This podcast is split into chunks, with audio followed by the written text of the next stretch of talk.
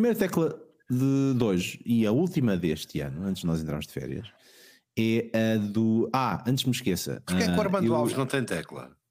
Tem, pois, tem. Ele esqueceu-se, mas já me deu agora aqui, deu-me especialmente aqui. Ahm, o, o que é que eu ia dizer? Já me esqueci. Ah, ah, o tópico destas teclas tinha de ser, e tenho- estou olhando aqui para as minhas notas, era que não seja.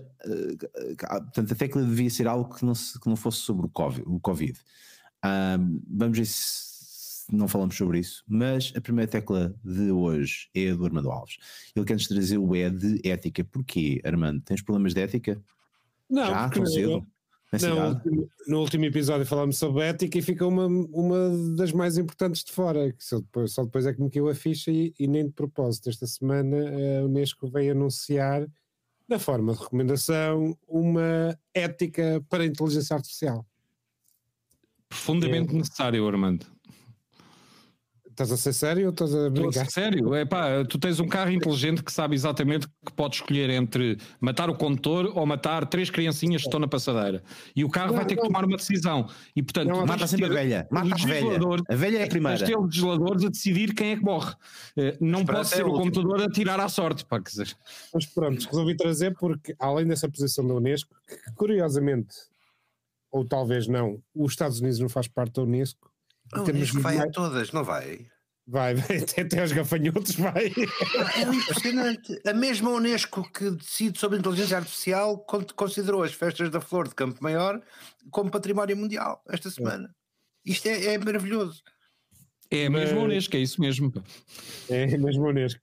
Eh, eu achei particularmente interessante porque os Estados Unidos estão de fora com alguns dos principais agentes na, na área de inteligência artificial, como o Google, o Facebook, eh, Salesforce, todas elas a terem princípios ou 90% do mercado mundial. Sim, e também que tem, curiosamente, ou talvez não, ali para o nosso amigo Vidi- eh, a Nvidia não tem nenhuma posição pública e é um dos principais players no- na área, o que eu acho tudo muito estranho. não tem placas. Não, não Claro, tem- exatamente. Eles estão mais preocupados em renovar o estoque do que arranjar regras para a inteligência artificial. acho particularmente preocupante que a Nvidia não esteja a participar de forma mais ativa, que tenha os seus próprios princípios.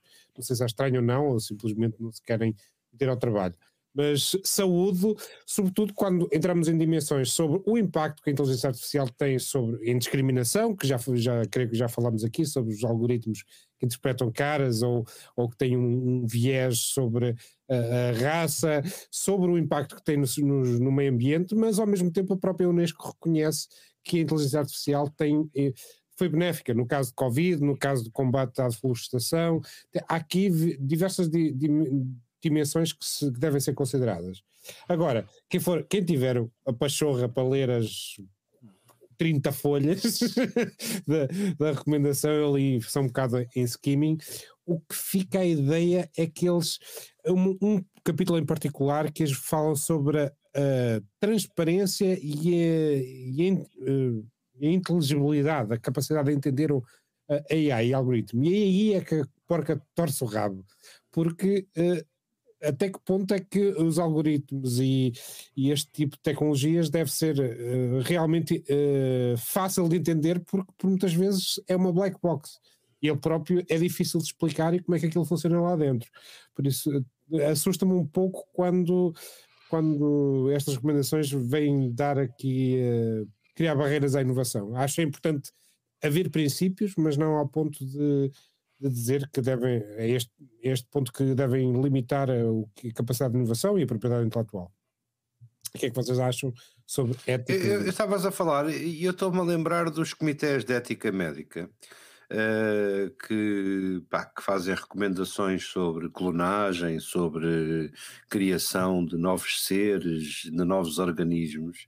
Um, e tem muito, tem muito a ver, eh, em certas franjas, as coisas tocam-se determinantemente, até porque a maior parte dos sistemas que nós conhecemos de inteligência artificial vão ter eh, grandes responsabilidades éticas naquilo que faz. É como, uh, sei lá, programar uma, programar uma arma, programar um drone que, que seja capaz de matar alguém, uh, que não dependa de um, de um humano para carregar num botão, não é? E, uh, e ele está presente, Pedro, já agora, o do no harm é o primeiro princípio da. É, isso é muito bonito. E, epá, tão inocente, Armando, inocente. Exato, isso é muito bonito de legislar. Fica lindamente, fica lindamente até à 25 folha, soa muitíssimo bem. Depois começa a cheirar, começa a cheirar tremendamente mal aqui entre nós que, que ninguém nos ouve, nomeadamente quando Olha, não é... estar a falar em coisas super terríveis, mas basta-me lembrar naqueles watchdogs da, da como é que se chama aquilo, Vitor? Aqueles cães. Uh, Aquelas, aqueles robôs que temos visto aí, que escapa-me agora ao nome. Da, da... Já, já falámos sobre isso aqui. Ah, da Boston Dynamics. Exatamente. Um, eu consigo imaginar uh, um algoritmo a dizer: pá, mata o mais baixinho. Na, minha altura, na minha altura era sempre o gordo. Oh, que ficava para trás, baliza, o gordo. Este, exato, é um algoritmo qualquer, não é? Exato, Pedro. Houve, houve um, uma inteligência artificial que entrou no, que é programada por uns tipos de Oxford, uns, uns, alunos, que foi programada para dizer como é que respondia se a, a AI podia ser ética. Portanto, a própria AI a responder. Ele diz, e claramente responde, responde que a inteligência artificial nunca poderá ser ética. É uma ferramenta e como ferramenta pode ser usada para o bem e para o mal e, claro. que, e que a única forma dela ser ética é não existir. Não, eh, mas a ética não está na é ferramenta de inteligência artificial ou no CPU que está a correr. Eh, a ética está nas pessoas que o programam. Eh, e o ponto aqui é: há sempre seres humanos por trás no processo. Ok, a Paulo, questão é, há um momento, há um momento a partir do qual há um momento a partir do qual em que a própria inteligência artificial vai decidir se assimila um comportamento ou não vai decidir com base nas regras e nos limites que tu colocares. Ou seja, espera aí, nós não estamos a falar de voodoo, Okay? São algoritmos a correr, algoritmos que aprendem, algoritmos que se redesenham, uh, mas tudo isso tem limites que nós podemos impor. Assim como existia a questão do carro decidir quem é que vai matar, uh, no cenário de acidente, ele sabe com exatidão que eu tenho a opção de guinar para a esquerda e mato o condutor, tenho a opção de guinar para a direita e mato 50 miúdos, 50 escuteiros. Uh, o, a mesma coisa é, com. É um ar dramático a coisa. As velhinhas era melhor, era melhor velhinhas, pá. Pronto, tá bem, mas eu gosto de chocar as pessoas, portanto deixa-me ter 50 escuteiros, muito bem comportados que acabaram de fazer a sua boa ação do dia. Uh, o, o, o meu ponto é: nós estamos a colocar armas em drones e estamos a dar a esses drones alguma autonomia. Uh, e das duas, uma, ou nós legislamos sobre os limites dessa autonomia e as opções que o computador tem que tomar face a determinados cenários eh, ou se nós não o fizermos, o que vai acontecer é as pessoas não querem a responsabilidade, portanto não vão decidir pelos Estados. O que é que isto significa? Significa que o piloto automático não vai fazer uma escolha, ou vai fazer uma escolha absolutamente random uh, e incontrolada, que é para não haver a responsabilidade do autor original do código. E isso ainda é mais perigoso do que nós legislarmos sobre os limites. Uh, quando tu dizes backgrounds, deixa-me só terminar. Quando tu dizes aos drones que uh, podem abrir fogo sobre um determinado alvo e tomar essa decisão, uh, se tu não criares a legislação até onde é que isso pode acontecer, epá, vais ter uma série de desgostos. E, e, repara, a ideia de a culpa é da máquina uh, pá, vai morrer rapidamente, não é? Dizer, Eu acho profundamente poético uma bala poder decidir o que é que vai impactar. Acho Epá, a, a, decisão dessa bala e a identificação correta do inimigo e os limites dessa identificação e dessa autonomia passa tudo por seres humanos no primeiro ponto. Uh, e, e, nós temos que saber o que fazemos. A ideia das leis de robótica do Asimov, do, do, no, do no harm e coisas do género, nunca magoar um ser humano, essas coisas todas, pá, isso está nos livros de ficção científica escritos há 20 anos, meu, e há 30 anos, e há 40 anos. Uh, e nós temos que repensar, porque neste momento isto é uma realidade. Por exemplo, eu, a mim custa-me a perceber como é que uma empresa ousa, ousa fazer um carro autónomo sem ter estas questões resolvidas por legisladores. Pá, porque está-se a expor a um potencial de dano e de, e de processo, etc, etc. Paulinho, Paulinho, Paulinho, desculpa. Tu foste o gajo que há uns minutos disseste pá, a gente não está licenciado, a gente vai operar. Que se lixe depois os tribunais, vamos para o tribunal. Vamos logo ver. já, já está aqui a doer. Eu disse isso não em questões de vida ou de morte, mas em questões de se pagas mais ou pagas menos. Espera aí, são questões de uma natureza muito diferente, não é?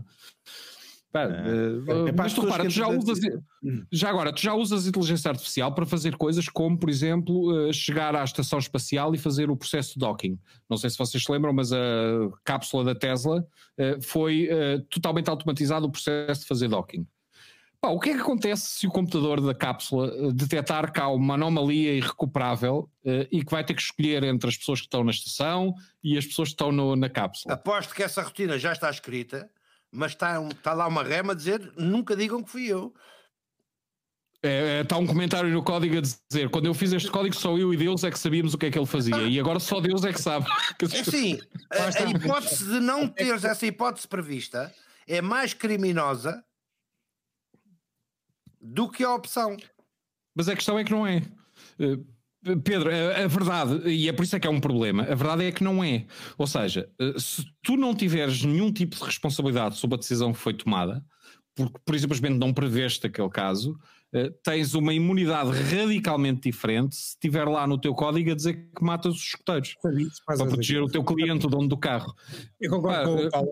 A, a, a, parte da legislação tem, acho mais difícil legislar, mas haver, começarem a existir princípios as grandes empresas começarem a colocar a linha na areia de onde é que, até onde é que podem ir, torna-as imputáveis automaticamente, porque elas próprias vieram dizer: não, isto é o nosso limite. Portanto, quando elas ultrapassarem essas, essas linhas vermelhas, nós podemos dizer: estava aqui, vocês disseram isto. Para bem e para mal, daqui a 10 anos podem dizer outra coisa. A verdade é essa. Diz-me só uma coisa, o que é que acontece? A Mercedes foi a primeira empresa do planeta a ter o piloto automático aprovado de nível 3, ou seja, tu não tens de tomar sequer atenção à estrada. Pá, o que é que acontece se a Mercedes for ecada e se todos os donos daqueles carros num determinado dia, a uma determinada hora, forem a 200 km hora contra um muro? Qual é a responsabilidade da Mercedes? É igual à da Volkswagen. Isto tem, isto tem que estar legislado. É igual à é que isto tem que estar legislado. Software, aquele software do, do, das emissões. É mais ou menos o mesmo. Certo, certo, certo. Não, eu acho, eu acho, eu acho extremamente poético, estou dizendo ali a palavra do, do, do Aniceto, porque nós tivemos aqui mais de uma hora a falar sobre uh, como em 30 anos não conseguimos legislar ah, sobre recibos verdes. Exatamente, legislar, verdes, agora, legislar, legislar, legislar os recibos verdes, e agora estamos a falar como é que vamos conseguir colocar leis para a inteligência artificial e estamos todos, e estamos todos conscientes que tem de ser e vai tudo correr muito bem. Não, não, não estamos não. Não, não, não, ninguém está. Estás enganado, Vitor. Ninguém está a achar que vai correr tudo bem. É precisamente isso. Mas o que me assusta é que depois venham tipo a dizer isto é tudo uma série de tubos. É, é isso que apanhamos, é isso que me assusta. Muito bem. Fica aqui a tecla é de ética do Armando Alves.